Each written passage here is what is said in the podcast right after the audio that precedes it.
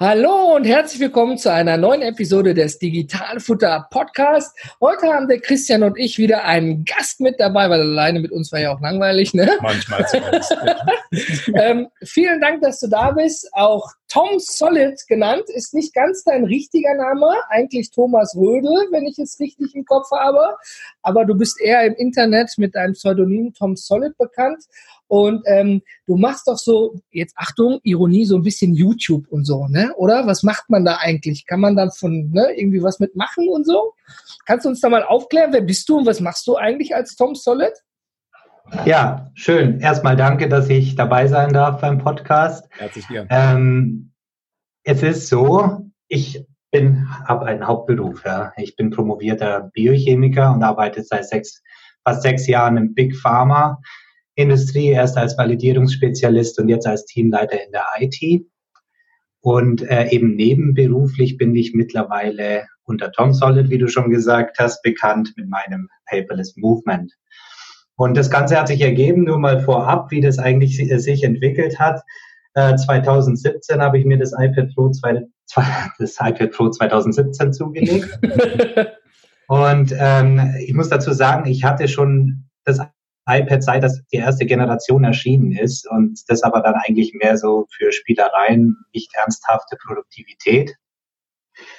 Und ähm, habe immer wieder Stylus ausprobiert, ob man damit wirklich ein Papier-Notizbuch ersetzen könnte. Und das war leider nie der Fall. Durch die Verzögerungen beim Eingabestift und so weiter war das für mich nie eine Alternative. Und dann 2017 war es allerdings soweit, ich war auf einer Big Data Konferenz und durfte dann tatsächlich mal ein Apple Pencil und auf dem iPad Pro ausprobieren und zwei Tage später hatte ich dieses Ding. Überzeugt. Und, ähm, dann zwei Monate später hatte ich mich da so eingearbeitet, dass ich gedacht habe, letzte Mal wieder ein YouTube-Video hoch. Ich hatte vorher Musiktutorials gemacht auf YouTube und habe gedacht, jetzt machst du mal ähm, meine Erfahrungswerte mit dem iPad Pro. Und das hat ziemlich Anklang gefunden, ziemlich schnell, so dass ich da regelmäßig dann meine Erfahrungswerte über Notiz-Apps hochgeladen habe. Und ähm, ja, es war erstmal nur so ein Versuch und dann ist eben die generelle Frage immer YouTube. Wie kann man denn da Geld verdienen? du hast sie schon vorweggenommen. Ja, ja eben, genau. also äh, man sieht ja auch immer die YouTuber und so weiter und die machen das hauptberuflich und dann kommt natürlich erstmal in den Kopf, ja, die verdienen Geld mit Werbung. Okay. Es ist auch tatsächlich so, also ich habe dann tatsächlich äh, Unsummen verdient, also um es auf Zahlen zu nennen, 18 Cent pro Monat. Wow. ich weiß noch genau, wie ich bei meiner Frau stand und gesagt habe, Schatz, ich habe 18 Cent pro Monat verdient, jetzt, jetzt werden wir reich, ich hänge meinen Job an. Nee, das war es natürlich nicht. Und auch mein Freundeskreis hat mich belächelt mit dem Ganzen, haben gesagt, ja, ja, ist ja super. Ähm, aber wie viel Arbeit hast du denn in das Video reingesteckt, um diese 18 Cent zu verdienen? Ja, und der Witz ist ja auch noch, Google zahlt dich ja dann erst aus, also Google betreibt ja YouTube. Google zahlt dich ja erst aus, sobald du 70 Euro verdient hast. Dann kannst du ja direkt machen, wie viele Monate du da 18 Cent verdienen musst, bis du eine erste Auszahlung bekommst. Also war auch da äh, bezüglich Steuern oder äh, Geschäft anmelden noch gar nicht im Scope, ja. Deswegen einfach weitermachen. Deswegen einmal Gut, kurz einen Einwurf dazu, schön, wenn ich dich unterbreche. Ja, aber um es klar zu machen, klar, es ist nicht alles Gold, was glänzt, aber am Ende des Tages steckt ja erstmal viel Herzblut und Liebe da drin. Weil sonst Ganz würde genau. man sich nicht die Arbeit machen, aufzunehmen, Equipment zu kaufen, zu schneiden. Da gehen ja Stunden, Tage, whatever drauf, vor allen Dingen in der Anfangsphase. Und ja. ähm, Du hast es ja nicht aus finanziellem Interesse primär gemacht. Du hast ja gemerkt, das, was du machst, die Probleme, die du löst, die du anderen darstellst, da kriegst du ein Feedback zu. Und die Leute sagen, hey, danke, dass du mir das gezeigt hast. Super, jetzt habe ich die passende Notiz-App. Ja? ja? Also das war ja erstmal dein primäres Interesse, nehme ich an, ne? Ganz genau, das hast du sehr schön auf den Punkt gebracht. Also ähm, ich hatte ein Problem und das war in dem Fall die Kombination von Notiz-Apps mit anderen Apps und dieses Problem habe ich für mich gelöst und habe mir gedacht, okay, das ist dann bestimmt auch eine Problemlösung für andere Leute. Und ähm, genau, also und so hat sich das auch entwickelt weiter. Und deswegen bin ich auch dran geblieben. Und das empfehle ich auch jedem, weil es gibt dann genügend, die dann sagen, ah, ich werde auch YouTuber und ich werde super reich damit und so weiter und ich zocke ein paar Games, aber da hängt einfach viel mehr dahinter.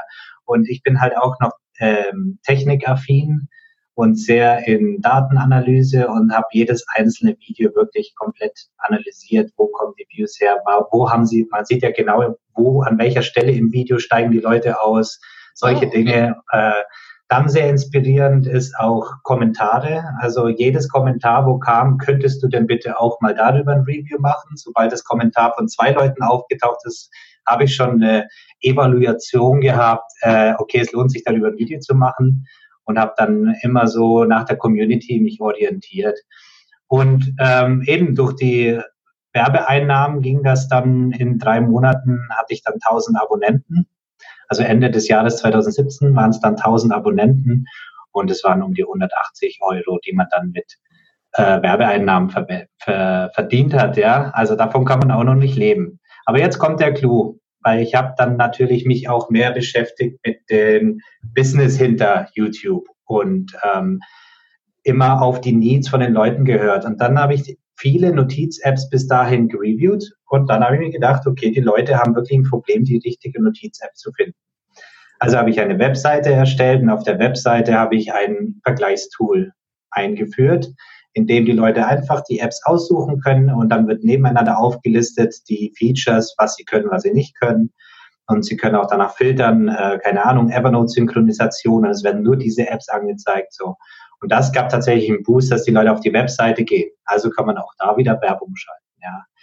Ähm, das ist aber auch alles nur nichts. Das, was tatsächlich dann was bringt, ist dann auf der einen Seite Consulting. Ja, die Leute, die wollen tatsächlich persönlich dich äh, sprechen, face to face. Wie kann ich papierlos werden mit meinem iPad? Und ähm, das war die eine Sache. Und die andere Sache ist Affiliates. Und für jeden, der Affiliate nicht weiß, was das ist, das typische Affiliate-Ding, sage ich mal, was auch die meisten YouTuber machen, ist äh, Amazon Affiliate. Die, ihr kennt diese ganzen Review-Videos auf YouTube. Die Leute halten irgendein elektrisches Gerät in die Kamera und da sagen ihre Meinung dazu und dann ist ein Amazon-Link unten. Und was dieser Amazon-Link macht, ist, es leitet die Leute auf Amazon weiter. Und Amazon merkt sich, dass der von diesem YouTube-Channel kommt oder von, von dem äh, von der Person, die es gereviewt hat, und dann ist ein Cookie für 24 Stunden. Und jetzt kommt der Clou. Wenn ich jetzt mir irgendeinen Artikel vorstelle, der kostet 50 Cent und ich kriege dann zwei Prozent von diesen 50 Cent von Amazon gut geschrieben, weil ich die Leute dahin geschickt habe, ja, dann ist das nicht viel. Aber man kriegt äh, Geld für alles, was die Leute kaufen. Das heißt, die Leute gehen ursprünglich äh, auf Amazon, gucken sich das an für 50 Cent, kaufen es noch nicht mal und dann sehen sie, äh, Amazon stellt ja dann vor, übrigens hast du dir die, keine Ahnung, äh, Rolle Toilettenpapier schon äh, wieder aufgestockt und so weiter. Ah ja, und dann muss ich doch das Geburtstagsgeschenk noch für meine Frau kaufen. Und, und Fernseher, und, ja. Und ein Fernseher und schon hast du da ganz andere Einnahmen, als du eigentlich für diese 50 Cent Artikel gemacht hast. Ach, siehst du, das wusste ich jetzt gar nicht. Auch nicht. Super. Genau. Und es war früher 30 Tage dieser Cookie. Das heißt, alles, was die innerhalb 30 Tagen gekauft haben, hast du das Geld bekommen. Und das wurde jetzt aber reduziert auf 24 Tage. Und dasselbe hat auch ähm, Apple angeboten mit ihren App Store. Das heißt, jede App, die gereviewt wurde, war für mich lukrativ, ja, weil die Leute auch auf den App Store gegangen sind und egal, welche Apps sie dann gekauft haben oder ob sie Musik oder ob sie Bücher gekauft haben oder was weiß ich, du hast dann Prozente davon bekommen. Und das war eigentlich ziemlich äh, eine Einnahmequelle dann erstmal von gratis Apple ähm, Affiliate-Programm. Und das wurde dann Mitte 2018 auf einmal eingestellt. Das ist für mich kein Problem, weil das ist einer der Funnels. Ja. Ich habe zum Beispiel auch bei Paperlike eine Kooperation äh, mit Affiliate. Das kann ich auch einfach sagen, weil das habe ich in meinem Disclaimer stehen. Das muss man auch angeben. Ja, äh, Werbung muss ja gekennzeichnet werden. Ne? Ja. ja, es ist ja keine Werbung in dem Fall, deswegen muss ich es nicht als Sponsored Video oder irgendwas kennzeichnen, Aha, sondern okay. es ist nur ein Affiliate-Link, den ich anbiete und in dem Blog poste. Und da muss es dann gekennzeichnet sein, dass ich, dass die Links, die, die Leute drauf gehen, wo der hinleitet, ja, nach Amazon und ähm, dass es ein Affiliate-Link ist. Und die Leute gehen aber halt, wenn sie wirklich Fans von dir sind, sehe ich in den Kommentaren, wenn ich es mal vergessen habe, wo ist denn dein Affiliate-Link? Ja, wir wollen dich unterstützen. Und ich bin auch einer, der ist sehr vorsichtig. Ich kriege jeden Tag Angebote, irgendwelche Sachen vorzustellen. Gerade aus China kommt das sehr viel. Okay, Thema Influencer, ja. Wo du mal, wo du mal ganz schnell so 1000 Euro verdienst mit einem 3-Minuten-Video, ja. Aber das, das lehne ich alles ab, weil ich bin, es gibt eben diese zwei Sachen. Es gibt diese Influencer, die nennen sich auf Instagram und so weiter, die dann eben die Produkte reinhalten und das, die kriegen Unsummen von den Firmen, dass sie das machen, nur weil sie eine bestimmte Anzahl Following haben. Und dann gibt es den Thought Leadership. Und äh, so sehe ich mich. Das sind tatsächlich die Leute, die wirklich nur ihre eigene Meinung haben und sich nicht beeinflussen lassen von Geld oder sowas. Also sozusagen nicht kaufen lassen. Produkte. Ja, genau so, so gesehen. Und deswegen, äh, sobald ich ein Produkt habe, wie zum Beispiel das Paperlike, ja, wo ich ja Jan schon angeschrieben hatte in seinem Kickstarter, äh, wo er noch bei Kickstarter war, wie gesagt, ich würde es gerne mal testen und habe es getestet und ähm, war dann so überzeugt von dem Produkt, dass ich dann gefragt habe, ob es ein Affiliate gibt. Also es ist nicht so, dass man gesagt hat, hey, kannst du mal Werbung dafür machen. Und genauso handhabe ich das weiter. Sobald ich ein Produkt finde, wo ich wirklich überzeugt bin, das ist gut, dann schreibe ich die Leute an und sage, okay, willst du das unterstützen? Und das mache ich auch deswegen, weil ich nie sagen will, ich will diese Videos nicht machen, wo vorne kommt, äh, das Video ist sponsert bei irgendeinem, keine Ahnung, Bartel bei mir zum Beispiel, ja, was überhaupt nichts damit zu tun hat, was ich eigentlich mache. Von Maura ähm, Müller ist dieses Video unterstützt worden. Ja, passt nicht im Zusammenhang. Genau. So, stehst, ich finde die Idee einfach besser zu sagen, dieses Video ist unterstützt bei meiner Community, ja, die mich unterstützen, indem sie meine Produkte kaufen, ich biete ja jetzt dann eben Mitte 2018 war mein E-Book fertig, das erste über ähm, Paperless Note-Taking Like a Pro, wo es eben um diese Notiz-Apps geht, wie man Notizen generell macht. Und das hat auch zu hohen Einnahmen geführt, wo ich einfach dann auch das Geschäft, jetzt kommen wir auf dieses Ding wieder zurück, äh, Finanzamt anmelden und dann gehe ich zu meinem Steuerberater und dann sage ich, ja, hier, guck mal, ich habe digitale Einnahmen und äh, der weiß dann überhaupt nicht mehr, was er machen soll. Also da war dann wirklich, und, und so ging das jetzt auch fast ein Jahr, ähm, dass ich nicht wirklich wusste, wie man das Ganze dann verbucht und ähm, wie man das macht. Und dann wurde ich eben aufmerksam auf äh, Christian Derkotz, sein DHB Steuerbüro, wo ich wirklich froh bin. Ähm, wie ich ja mittlerweile weiß, auch eine Challenge für jemanden, der doch schon sehr erfahren im papierlosen äh, Steuer Verfahren ist, ja. Aber ich bin ja froh, ich äh, bin ja gerne der, der bunte Vogel. Ich höre was als erstes. Ich war echt überrascht, dass ich einer der wenigen bin, offensichtlich, der dieses äh, Geschäftsmodell, sage ich mal, machen mit Online-Verkauf und YouTube-Einnahmen und Affiliate-Einnahmen und so weiter. Ich dachte tatsächlich, das ist gang und gäbe, also auch in Deutschland. Aber scheinbar sind wir da wirklich noch in der Steinzeit, was das betrifft. Ja. Vielleicht machen wir da mal den Schuh rund. Vielen Dank für den Tipp. Also, dass man dann auch nicht nur dieses 50 Cent, sondern auch den 2000 Euro Fernseher kauft und dafür ja. dann eben ein paar Prozente kriegt. Das war uns jetzt, also dir auch nicht, Christian, nee, oder? Nicht Völlig ja. unklar. Ähm, wahrscheinlich äh, bei vielen YouTubern bekannt, bei vielen, die YouTube nur konsumieren, wie uns zum Beispiel eher nicht. Ja. Vielleicht finden sich jetzt ja auch noch mehr Leute, die damit starten. Aber man merkt ja am Ende des Tages, ähm, du bist dran geblieben, es hat sich was entwickelt und du hast ja auch vom Paperless Movement gesprochen. Ähm, also bei dir ist alles bewusst in Englisch gehalten oder machst du deutsche Videos? Dass wir das einmal rundziehen können für die Zuhörer? Ja, genau. Jetzt zahlen wir das Pferd von hinten auf. Jetzt kommen wir zum eigentlichen Punkt, wofür der YouTube-Channel eigentlich ist. Ja, aus diesem ganzen Ding hat sich eben das Paperless Movement entwickelt. Ja, das habe ich dann so genannt. Und das Paperless Movement ist, sagt ja der Name schon, eine papierlose Bewegung. Und da haben wir es ja schon. In Deutsch hört sich es noch lange nicht so gut an, wie wenn ich es auf Englisch sage. Ähm, ist eine globale Bewegung in meinen Augen, die ich da ins Leben rufen will und, und auch tue. Ja. Ähm, und wenn man das Logo sieht vom Paperless Movement, dann sieht man, das ist grün und blau. Und äh, der, die Philosophie dahinter ist, die äh, Kombination von Natur und Technologie. Also immer die Technologie mit dem Hintergedanken, ähm, auch die, die Umwelteinflüsse im Kopf zu haben. Also einer meiner Sprüche war ja früher Go paperless, hug a tree. Also werde papierlos und umarme einen Baum.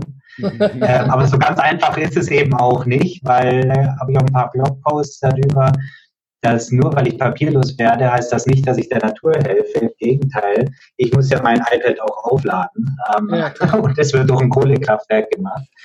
Ähm, und ich muss diese Ressourcen finden für mein iPad und so weiter. Das ist alles nicht so toll.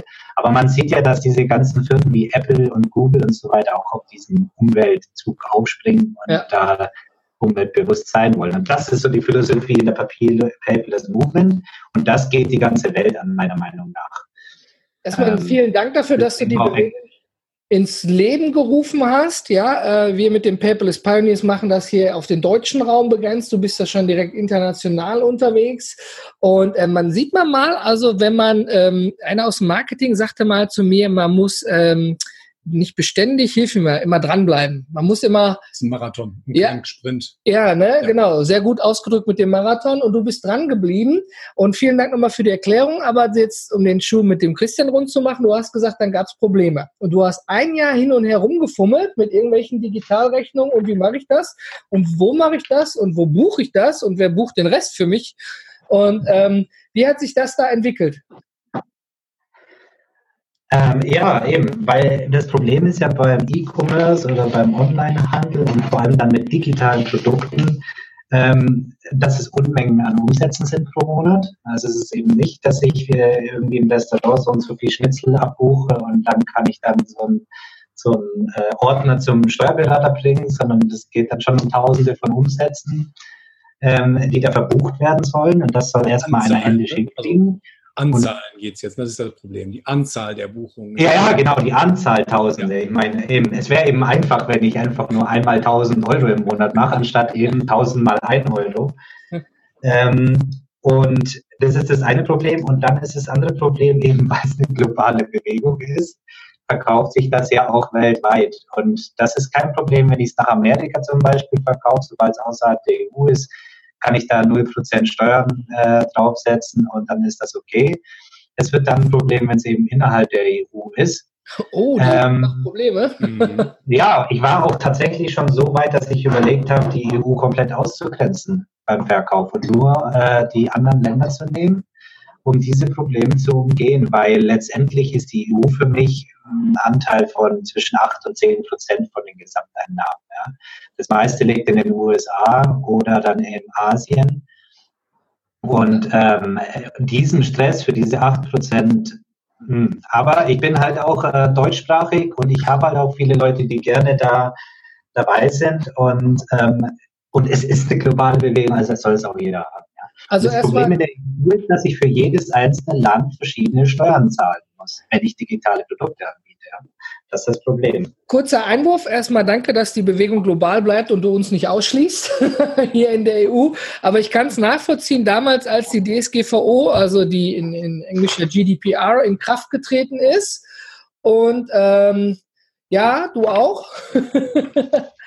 ähm, war das Problem gewesen, dass ähm, einige Webseiten ein, also wie, so, wie so eine Wall davor gemacht haben. Ja, unsere Website ist nicht DSGVO-konform, deswegen können Sie sie nicht besuchen. Die haben sich das ganz einfach gemacht. Die haben uns EU-Leute einfach ausgeschlossen. Ja, und ja. gesagt, ja, pff, da machen wir eh keinen Umsatz mit, da braucht keiner von euch gucken am Ende des Tages. Ähm, ja. Du hast dir aber auch, wenn es nur acht oder zehn Prozent sind, am Ende des Tages die Mühe gemacht. Und das hat ja dann zu, ich sag mal, steuerlichen Problemen geführt. Christian, kannst du da vielleicht was zu sagen? Warum ist die EU da so problematisch? Ja, grundsätzlich sollte die EU ja gar nicht problematisch sein.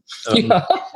Äh, ich sag mal, es gibt ja den vereinheitlichten Binnenmarkt in der EU. Das heißt, dadurch, dass die Grenzen tatsächlich weggefallen sind, soll ja alles schön zugänglich und vereinfacht werden. Also ich muss ganz ehrlich sagen, ich gehöre nicht mehr zu, zu der Generation, die äh, die Grenzen aktiv miterlebt haben. Ja, das heißt, äh, für mich ist es ganz normal, dass es die EU an sich gibt. Aber steuerlich ist es so, äh, um da direkt nochmal auf das zurückzukommen, was du vorhin sagtest, Tom, du hast das Gefühl, du bist der Einzige, der damit Probleme hat. Ähm, ja, die, diese Illusion, die kann ich dir nehmen. Also das gibt viele, die Probleme haben. Äh, ich ziehe das jetzt mal auf ein anderes Gleis. Es gibt auch immer viele Leute, die erzählen, wie sie den Fiskus auf gut Deutsch bescheißen. Ne? Das sind immer die, die im, äh, in der Kneipe sitzen und sich auf die Brust hämmern und sagen, ich mache das alles nicht, bei mir klappt das trotzdem. Also, so lange, bis einer kommt. das, das Problem ist, ähm, das ist genauso wie wenn man zufrieden ist. Also jemand, der mit deiner Dienstleistung zufrieden ist, äh, der sagt das vielleicht drei Leuten. Jemand, der mit deiner Dienstleistung sehr, sehr unzufrieden ist, der haut halt 15 bis 20 Leute an, wie schlecht du arbeitest. Und genau so ist das da nur umgekehrt. Also keiner geht freiwillig durch die Gegend und erzählt, so, pass mal auf, die letzten vier bis acht Jahre habe ich echt ein lockeres Leben gehabt. Ich habe mich nie informiert. Ich wusste, da gibt es irgendwas. Ich habe aber selber aktiv die Augen geschlossen, wollte es nicht hören und einen vernünftigen Berater wollte ich mir auch nicht suchen, weil der wäre teurer gewesen und der hätte unangenehme Fragen gestellt. Ich habe das Geld lieber ausgegeben und in ein dickes Auto investiert. Das war mein Fehler. Und jetzt reißen sie mir den Arsch bis zur Halskreuze auf.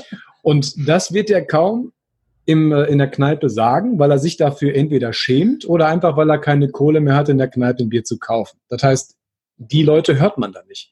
Man hört immer nur von denen, die es andersrum machen. Angeblich zumindest. Ne? Das, und ich meine, ich sehe es als Steuerberater andersrum. Ich sehe ja, was die Leute machen. Und ich sehe vor allen Dingen, was passiert, wenn das Kind in den Brunnen gefallen ist. Und ich kann dir sagen, das passiert ganz, ganz häufig gerade was Umsatzsteuer anbelangt und was grenzübergreifende Umsatzsteuer anbelangt, äh, da, also früher hat man ja gesagt, die Finanzbeamten pennen.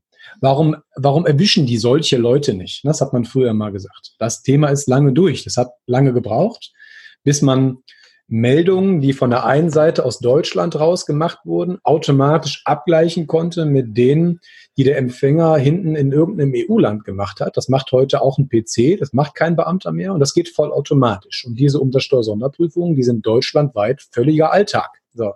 Von denen hört man nur nichts.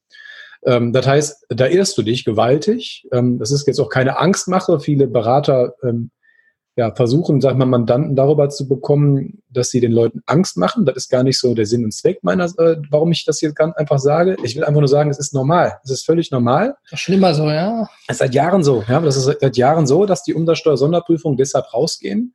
Äh, da mag im Einzelfall noch nicht mal wirklich was passieren, außer dass du dich vier, sechs, acht Wochen komplett nur einschließt und im Prinzip die letzten vier bis acht Jahre aufarbeiten musst, äh, was ja dann indirekt auch sehr viel Geld kostet. Teilweise kostet es aber auch richtig Geld, weil Leute halt Steuern hinterzogen haben und das vielleicht gar nicht wussten. Ja, also wenn ich jetzt, äh, also beispielsweise du, ja, wenn du jetzt irgendwie im EU-Ausland irgendwas verkaufen würdest und du jetzt einfach Laie bist, weil du dich in deinem Alltag mit Steppdecken beschäftigst, ja, also irgendeinen handwerklichen Beruf hast, du weißt doch gar nicht, dass du da hinten irgendwo Steuern zu zahlen hast. Woher willst du es denn wissen? Man kommt ja kaum mit, dieser, mit diesem Wissen auf die Welt. Ne? Ja, das Erste, was du als Kind beigebracht bekommst, ist das internationale Umsatzsteuerrecht. So ist es ja Gott sei Dank noch nicht. So, das heißt, ähm, da muss man halt einen, äh, einen, speziellen Berater haben, genauso wie es in anderen Bereichen auch spezielle Berater gibt, für Land- und Forstwirte beispielsweise. Ne? Da redet auch keiner drüber, aber die gibt es auch. Eine Frage, Christian, ist es dann im Prinzip so, wie du stehst irgendwo und dann kommt der Polizist und sagt, Sie stehen hier, dürfen Sie nicht stehen. Dann sagst du ja, wie, warum? Hier ist nichts ausgestellt. Und dann erklärt er dir das aus diesen, diesen Gründen. Und da hinten ist ein Schild. Unwissenheit schützt ja vor Strafen nicht. Ganz wenig. Ne? Sonst ja. würde es ja keine Gerichtsverhandlung geben, weil jeder sagen würde, oh, ich wusste nicht, dass ich das Eis nicht klauen darf. Das hat mir keiner gesagt. Ganz ja. Genau. Das ist, äh, da stimme ich auch vollkommen zu und ich bin äh, auch vollkommen deiner Meinung da, Christian. Das Einzige, was ich aus meiner Sicht dazu zu sagen habe, ich bin jetzt mal eben die Hegelfrau, äh, tatsächlich. bin auch überhaupt kein äh, Buchhalter oder irgendwie, wie ich das Ganze mache. Ja. Ich bin sehr technikaffin, aber da hört es dann bei mir auf. Ähm, und da ist auch das Problem. Es ist tatsächlich so, seit äh, die Einnahmen angefangen haben zu steigen, und da rede ich schon ab 100 Euro pro Monat, habe ich angefangen, mich zu beschäftigen, wie muss ich das machen? Wie muss ich die Steuern in meinem Shop einrichten? Wie kann ich das automatisiert einrichten, dass die richtige Steuer im jeweiligen Land und so weiter? Und jetzt ein Jahr später ist es für mich immer noch zwar ein weniger blinder Fleck, aber es ist immer noch mit proaktiven, intensiven Recherchen zu meinem zu den normalen Steuerberatern, die man halt so kennt, hinzugehen, äh, Google-Recherchen und so weiter. Und wir sind immer noch vom Fragezeichen, wie wir das jetzt eigentlich handhaben, äh, die Menge und wie man es automatisieren kann und so weiter. Also das ist wirklich ein Problem, dass selbst wenn du es versuchst, und wir reden auch von diesem MOS, ja, das ist dieser, dieser Shop, den du einrichten musst, um diese Steuern in den jeweiligen Ländern abzugeben, das wird einem so schwer gemacht, sich da anzumelden, selbst wenn du willst, dass einfach, äh, klar, Unwissenheit schützt nicht vor Strafe, dann willst du dich wissend machen und hast gar keine Chance, richtig an die Informationen ranzukommen. Und wenn du dann die Experten auch fragst, müssen die auch trotzdem nochmal Rücksprache halten. Klar, das ist, wenn du einen Anwalt hast, auch, du kannst immer so oder so auslegen, aber es ist unheimlich schwer für einen, der jetzt sagt, ich mache mal einen YouTube-Channel und der kriegt auf einmal Geld. Und Christian, das hast du auch schon gesagt, das sage ich auch, ähm, es ist halt unheimlich schnell skalierbar. Und dann hast du unheimlich schnell viel Geld und hast unheimlich viel schnell, äh, schnell Steuerschuld. Und das also, ist wirklich das große Problem, das, das bei dem ganzen Ding auftritt, ja. Ich will dich dann einer Hinsicht ein bisschen trösten. Ähm, es ist einfach was Neues. Also es gibt diese Wege noch nicht. Das heißt, es gibt mhm. das Umsatzsteuerrecht, ja, ähm, aber es gibt noch keine ausgetretenen Wege, denen man einfach folgt. Dieses Problem habe ich in meiner Kanzlei tagtäglich, weil durch Mandanten wie dich und durch Technik, die ich nutze, die sonst kein anderer Steuerberater nutzt, habe ich permanent das Gefühl, ähm, dass wenn ich morgens aufstehe, dass ich erstmal drei Betonmauern durchtreten muss, bis ich erstmal anfangen kann zu arbeiten. Das ist völlig normal. Ähm, manchmal auch zum Mäusemelken, da gebe ich dir völlig recht. Aber wenn du mal ähm, Du hast ein Business, wo du im Gegensatz zu früher kein Ladenlokal anmieten musst, kein Personal einstellen musst, äh, örtlich völlig flexibel bist, ähm, dann würde ich sagen, muss man die Schattenseite davon, also klar, wenn man jemanden findet, der einen da berät oder helfen kann, egal wer es jetzt ist, einfach in Kauf nehmen, weil es unterm Strich immer noch besser ist als das, wie es früher war. Denn wenn ich mir heute mal zum Beispiel meine Online-Händler angucke, ich war am Wochenende das erste Mal seit Jahren mit meiner Familie in der Stadt äh, und mich mir dann die ganz normalen Geschäfte in der Stadt angucke, da muss ich echt sagen, die tun mir alle leid, weil ich auf der anderen Seite ja weiß, was online heutzutage für Umsätze geschoben werden. Und in so einer Stadt mit etlichen von Tausenden von Euro Grundmiete, die erstmal reingeholt äh, werden müssen, haben die Leute mhm. richtig zu knacken. Das heißt, ich bezeichne dich jetzt mal so als ihr. Ja? Ihr habt ja die Möglichkeit, wirklich schnell zu skalieren äh, und das von zu Hause aus mit einem Thema, was euch noch richtig Spaß macht ähm, und eventuell sogar noch mit wesentlich weniger Kundenkontakt, als die Leute das in der Fußgängerzone haben, äh, was in sich alles positiv ist. Ähm, der Nachteil ist nur genau der, den du gerade angesprochen hast, dadurch, dass es neu ist, gibt es einfach auch noch wenig Berater, die da hinterhergezogen sind, die die Probleme einfach kennen. Das ist aber jetzt nicht schlimm, weil dafür hast du den Vorteil, du bist einer der Ersten. Hätte es, gäbe es jetzt Tausende und zigtausende von Tom Solets, ähm, dann wäre dein Standpunkt auch ein bisschen schwerer. Weißt du, ich will, ich will das nur mal sonst richtig, also ja, ich habe das gleiche ja. Problem nur auf der anderen Seite. Ähm, ich sehe es halt nur so, okay, ähm, ist halt eine Art Zukunftsgestaltung, die man jetzt hier macht. Äh, Pionierarbeit, so bezeichne ich meine, alle meine Mädels, die hier sitzen und bei mir arbeiten, die machen tagtäglich Pionierarbeit. Das ist total anstrengend. Derjenige, der mich kennt, weiß, dass ich hinten an meiner, meiner, äh, meiner Kanzlei sogar eine Holzpuppe habe. Ja, für diejenigen, die nicht wissen, was das ist, das ist irgendwas zum Dagegenhauen, ja, ähm, wenn ich richtig gefrustet bin. Das, also ich empfinde das aber als eine Art Rentenbeitrag. ja, irgendwann ist es dann vielleicht so, okay, dann wird alles normaler.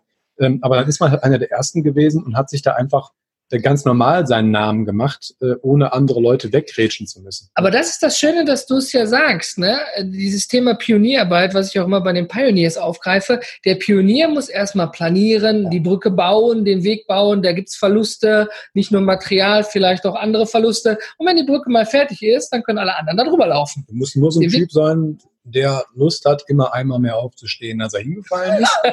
Mr. Ähm, Wayne. Genau, äh, mein Lieblingszitat von Batman.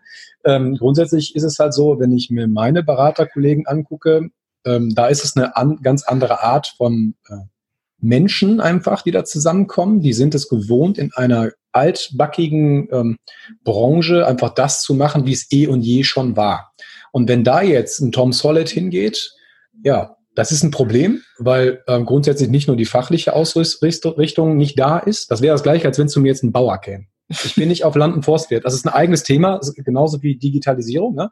Großer Bauer, den könnte ich nicht bedienen. Ja, das, ja. Das, das wäre einfach so. Es ist nicht meine Fachrichtung, habe ich auch keine Lust, mich einzuarbeiten. Ist ja nicht alles gleich am Ende ja, des Tages. Genau. Ne? Wir haben sieben Einkunftsarten in Deutschland, jede ist eine andere. Und bei euch, äh, Digitalen, äh, ist es wiederum so, ihr seid für mich die achte Einkunftsart. äh, es ist einfach unheimlich schwer, äh, eure, ähm, eure, eure Art der Einnahmenentwicklung überhaupt bei mir darzustellen. Ja, ähm, und das Schlimme ist, also, also für mich das Schlimme, für euch das Gute, je leichter ihr Geld verdient, also diese Faustformel kann man sich merken. Je leichter man heutzutage Geld verdient, desto schwieriger wird die Arbeit für den Berater dahinter, ja, weil es gibt überhaupt keine Rechnungsschreibung standardisierte, überhaupt keine standardisierte Implementierung bei uns. Das heißt, das, was ihr vorne rum gut macht und leicht macht, habt ihr hintenrum Probleme, euch überhaupt vernünftig steuerlich zu deklarieren. Das ist momentan so. Tom, wir haben da auch mal drüber gesprochen. Ne? Ja. Äh, du erinnerst dich und ich sag mal, wenn man jetzt beispielsweise Geld für Leads äh, bekommt, beispielsweise, frag doch mal den äh, normalen Steuerberater, wie er das dann verbuchen will. Der wird dich erstmal fragen, ja, zeig mir doch bitte deine dein Papierbeleg. Was ist denn ein Lied? Nee, der wird erstmal, der will, genau, der wird genau. erstmal. Was ist denn ein Lied? genau. Ja, für die Leute, die zuhören, die wissen vielleicht auch nicht alle, was Lead ist. Das sind einfach die Leute, die auf eine Webseite oder dann eben zu Amazon weitergeleitet werden und Amazon erledigt dann den Rest. Ja, ich, ich habe eine, ich habe eine sehr, äh, einer meiner engsten Freunde hat eine sehr große Marketingagentur und als der damals zu uns gewechselt ist, ähm, kam dann mir auch das erste Mal mit einem Lied an. Und dann habe ich bei Google erstmal, äh, bei Google Übersetzer erstmal eingegeben, was ist das überhaupt? Ähm, Oder hast du angefangen zu singen? ich verdiene mein Geld mit Leads. Ja, ja. Mann, der weiß noch nicht mal den Plural von Lied. Aber so, so ist es halt momentan. Ähm, und ähm, äh, da, da ist einfach nur der Appell, äh, genauso wie ich das bei Online-Händlern halt genauso mache. Es geht mir gar nicht darum, dass die Leute jetzt zur DHB kommen sollen, aber grundsätzlich ist eins ganz klar wenn irgendwann mal eine Steuerprüfung kommt, die kann auch nicht kommen. Das ist, so, das ist wie ein russisches Roulette. Das Problem ist, und das ist so sicher wie das Arm in der Kirche, wenn die kommen, prüfen die immer mehrere Jahre rückwärts. Das heißt, wenn du jetzt beginnst, ist die Wahrscheinlichkeit relativ gering, dass die dich dieses oder nächstes Jahr prüfen. Warum sollten die auch? Ja? Wenn, wenn es nicht gewisse Auffälligkeiten gibt bei der, der Umsatzsteuervoranmeldung beispielsweise, kommen die gar nicht erst gucken. Bei Online-Händlern machen die das grundsätzlich immer mittlerweile bei Beginn und vor allem, wenn größere Wareneinkäufe stattfinden, kommen die erstmal raus und gucken erstmal, um direkt richtig einzunorden. Das ist aber jetzt direkt auch schon... Klatsche. Ja, also ich finde es super. Aber es ist auch was Gutes, ja, ja absolut. Dann hast du nämlich von Anfang an schon klare Karten auf. Das ist, das ist besser, du weißt, dass du jeden Monat weniger Geld zur Verfügung hast.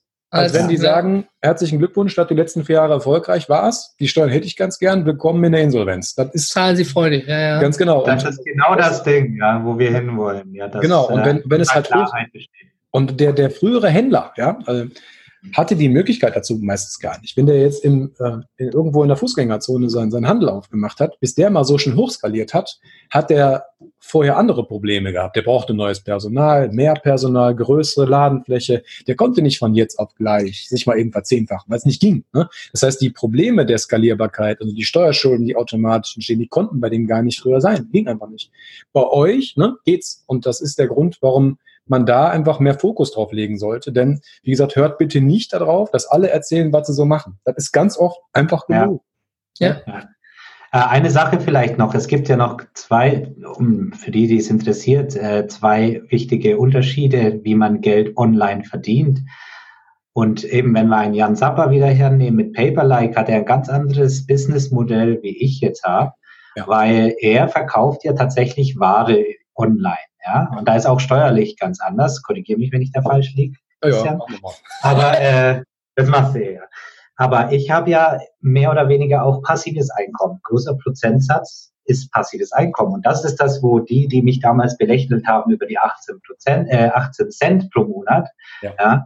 das ist das, was ich damals schon gesagt habe. Ich habe gesagt, das sind jetzt 18 Cent pro Monat. Aber dieses Video arbeitet 24 Stunden für mich. Ja. Ich lege mich schlafen und das verdient Geld für mich. Mache ich zwei Videos, dann habe ich halt ähm, zwei, äh, 36 Cent pro Monat, ja, und so weiter und so fort.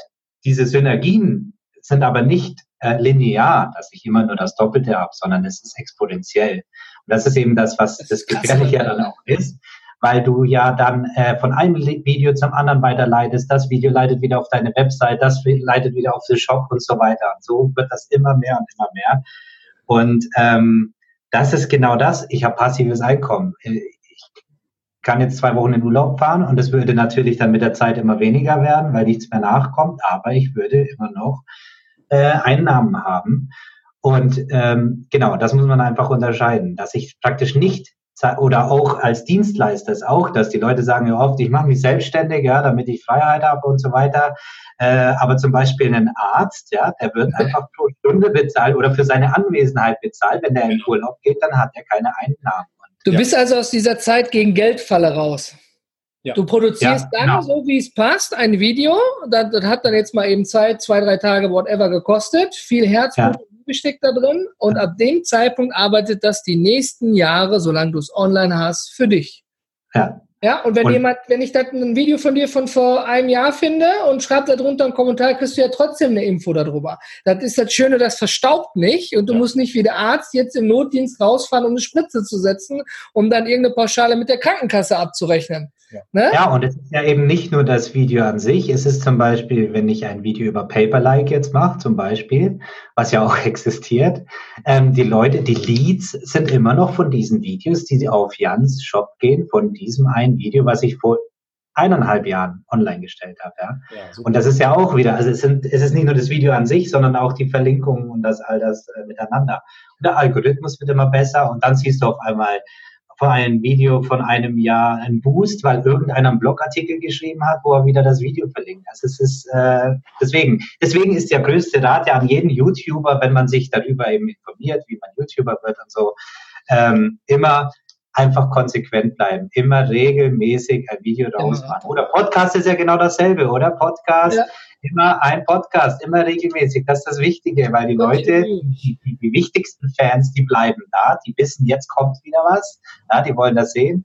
Und die Wahrscheinlichkeit, dass jemand irgendeine Folge entdeckt, ist halt höher. Und gut, ich habe den Podcast jetzt über meinen Steuerberater entdeckt.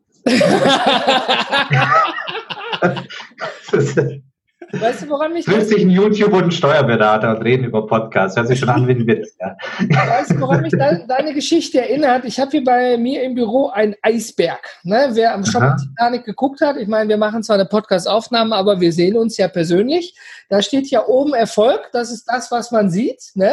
Also alle ja. sehen jetzt nur, die vorher über dich bei dir gelacht haben, über die 18 Cent, die du bekommst. Und wenn du jetzt ja. darüber lächeln kannst, ja, pass auf, die arbeiten immer passiv für mich. Und ganz unten, wo man gegenfährt, ne, Kritik, Fehler, Verzicht, Ausdauer, harte Arbeit und lange Nächte. Und ja. das ist eben das. Viele denken, ja, ich mache mich selbstständig, ja, Gewerbeschein 20 Euro, ich bin der Held des Sonnen. Ja, aber jeder hat eben ein anderes Modell dafür. Ne? Der Christian das sagt immer, ja. Christian sagt ja immer so nett, der kleine Gewerbetreibende. Ja. Ist ja was ein bisschen was anderes, ne, als jetzt der Steuerberater oder der Arzt, die durch Studium oder der Rechtsanwalt, bis die überhaupt den Stand waren, dann ihre Arbeit auszuführen. Aber heute kann ja. jeder zum Amt gehen, sagt so, ich verkaufe jetzt Knete, ich kaufe die bei Alibaba und verkaufe die jetzt über einen Online-Shop. Und dann macht der 18-Jährige plötzlich mehr Kohle als Papa, der jeden Tag bei der Püt arbeiten geht. Ja, genau. Man ja auch die Probleme, ja.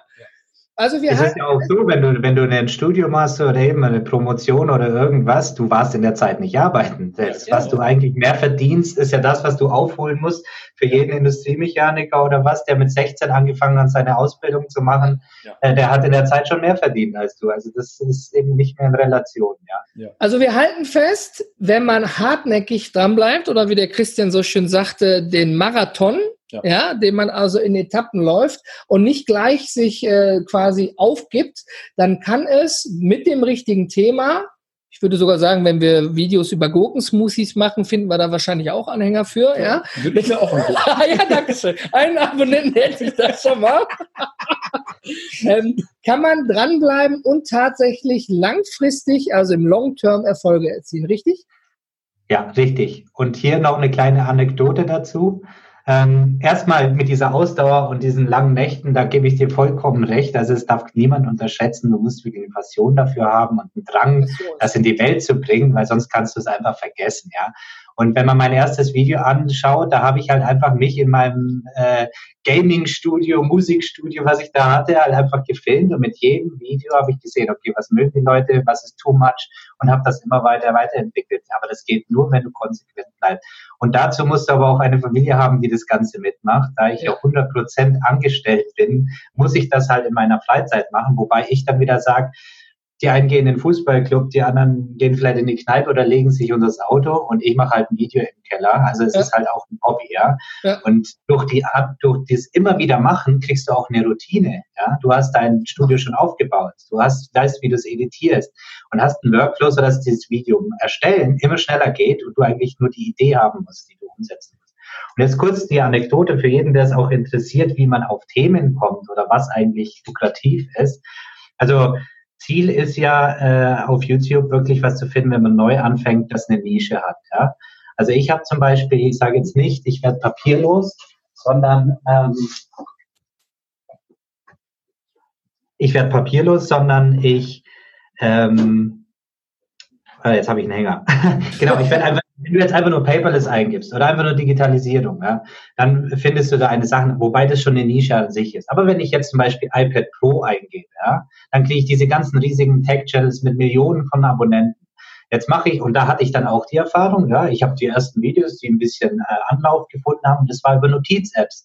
Und das war, war mir damals nicht bewusst, aber es war eine Nische, worüber nicht viel berichtet wird, ja, aber wo es viele Leute gibt, die sich dafür interessieren, ah. wie ich den ah. Apple Pencil verwende und so. Und es war halt Zufall, dass ich gerade in diesem Aufschwung war. Es gab nur Paperless Student die gibt's noch äh, online, die darüber berichtet hat, wie sie das im Studium macht.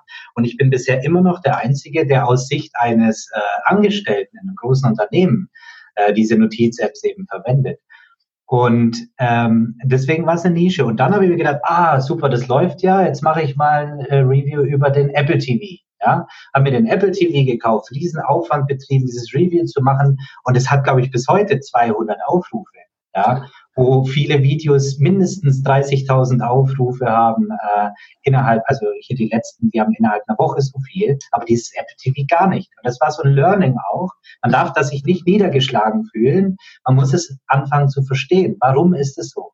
Ja, es ist deshalb so, weil wenn du mal Apple TV eingibst, dann kriegst du hunderttausende Videos, von den ganz großen Channels auch, ja. die alle über diesen Apple TV. Äh, Diese Unboxing und Setup-Videos und alles, ne? Genau, genau, genau. Da brauchst du dann gar nicht anfangen. Du hast ja auch ein Thema behandelt, ähm, was den Nerv trifft. Ja, also ein iPad auspacken und Apple Pencil dran machen, da scheitern wahrscheinlich wenige Menschen dran. Ja. Aber am Ende des Tages dann die richtige Notiz-App für sich und seine persönlichen oder seine beruflichen ja. Anforderungen zu finden und da gezielt nachzusuchen. Äh, Christian, du warst es, glaube ich, äh, wo wir uns darüber unterhalten hatten, dass äh, keiner, keiner unbedingt immer nach digital sucht, aber viel nach online. Ja. Ja, also ja. Online-Steuerberatung. Ja, ja. Äh, da, da, muss man eben auch gucken, was der Markt sucht. Ja, vielleicht mag ich gar kein Gurkensmoothie, aber wenn Millionen Menschen da Gurkensmoothies lieben, muss ich mich dem Markt auch ein bisschen anpassen. Ich muss mich nicht brechen. Ja, ich muss ja dahinter stehen, um das aufzugreifen, was du am Anfang sagtest, dass du nur Dinge machst, wo du auch zu 150 Prozent hinterstehst und nicht nur, weil einer sagt, hier komm, ich gebe dir die Technik und kriegst noch Geld dafür oder sowas. Ne? Ja. Also da muss man ja auch knallhart bei bleiben und sich der Linie treu bleiben. Und äh, dein Learning zeigt ja auch ganz klar, ähm, man muss nicht nur die Passion haben, sondern auch dranbleiben. Ne? und verstehen, was man da macht, ja. Das ist eben ganz wichtig. Bevor wir den Rahmen da jetzt sprengen, weil wir haben ja gesagt, der Jogger ist der Podcast. Ne? Derjenige, der immer noch dran ist, der macht heute eine extra Runde. Oder Marathon, passt. Ähm, aber äh, das nur kurz abschließend. Die Frage habe ich am Tisch ganz häufig. Warum soll ich etwas machen? Und äh, leider, äh, ich bin jetzt ein sehr rational tickender Mensch und dann ist die Frage, welche Maßgaben man hat. Wenn man halt nur die Maßgabe hat, schnell Geld zu verdienen, dann muss man einfach grundsätzlich dem Strom so folgen, wie es gerade möglich ist. Das heißt, sich selber in den Hintergrund stellen und einfach nur gucken, was wird von der Masse gerade gefragt und sich einfach wie ein Fähnchen nach dem Wind drehen. Das kann aber auch morgen dann auch komplett vorbei sein. Nichts mit Nachhaltigkeit. Ne? Genau. Wenn es aber darum geht, irgendwo eine, eine, Meinung zu vertreten, dann kann es sein, dass man damit Geld verdienen muss, aber nicht. Das Einzige, was man aber auf jeden Fall braucht, ist ähm, einfach Ausdauer. Denn äh, wenn es einfach wäre, würden es definitiv alle, alle machen. machen. so, und ähm, wenn du, äh, meine Frau beispielsweise, die hat mich in den letzten zwei Jahren, ich habe eine Holzpuppe bei mir im Keller stehen, gehabt, so. Ähm, die steht jetzt ja im Büro. Ja, also eine steht jetzt im Büro und die andere habe ich bei mir unten im Homeoffice im Keller. Ähm, die, hatten, die hat sogar einen Stahlschaft und die, die ist also relativ stabil gewesen. Und auf jeden Fall war es so, dass meine Frau mich irgendwann mal fragt, warum machst du das? Warum lasse doch, mach doch einfach das, was alle machen.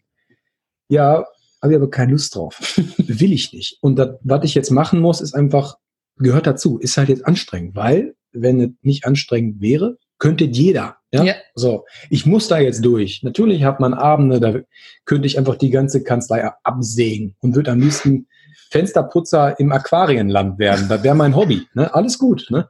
Das ist, gehört dazu. Aber am Ende des Tages, wenn es auch, wenn es jetzt nicht anstrengend gewesen wäre, hätte man irgendwann auch nicht das Gefühl, boah, toll, dass du es geschafft hast. Das ja. ist so wie beim Wandern. Wenn du oben angekommen bist, bist du belohnt boah, stehst in einem eigenen Saft und denkst dir nur, boah, schön, dass ich das geschafft habe. Ja. Wie oft wollte ich aufgeben?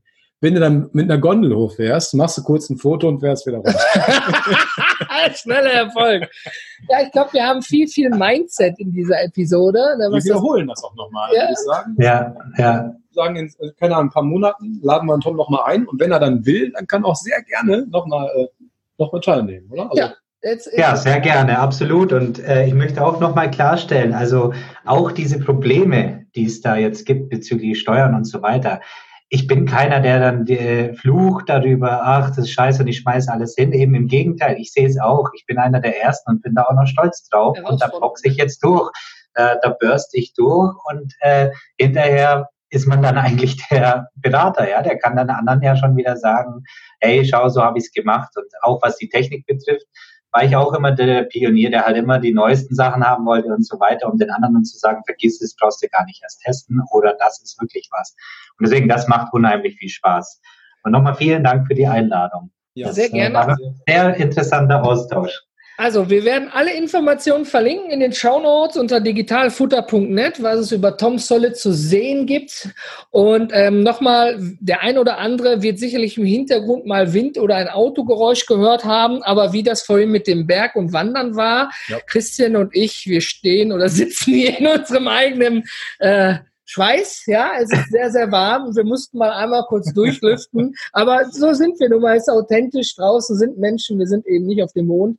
Ähm, wir bitten, wenn es mal zu laut war, dies äh, zu vernachlässigen. Und wir bedanken uns ganz herzlich, Tom, dass du heute dabei warst. Und wir sehen uns dann, jetzt ist die offizielle Einladung heraus und ich habe mir so viel Mühe mit dieser E-Mail gegeben. Aber jetzt ist sie raus. Freuen uns, wenn du dann wieder dabei bist. Es war schön. Wir sagen auf Wiedersehen. Ciao. Ciao.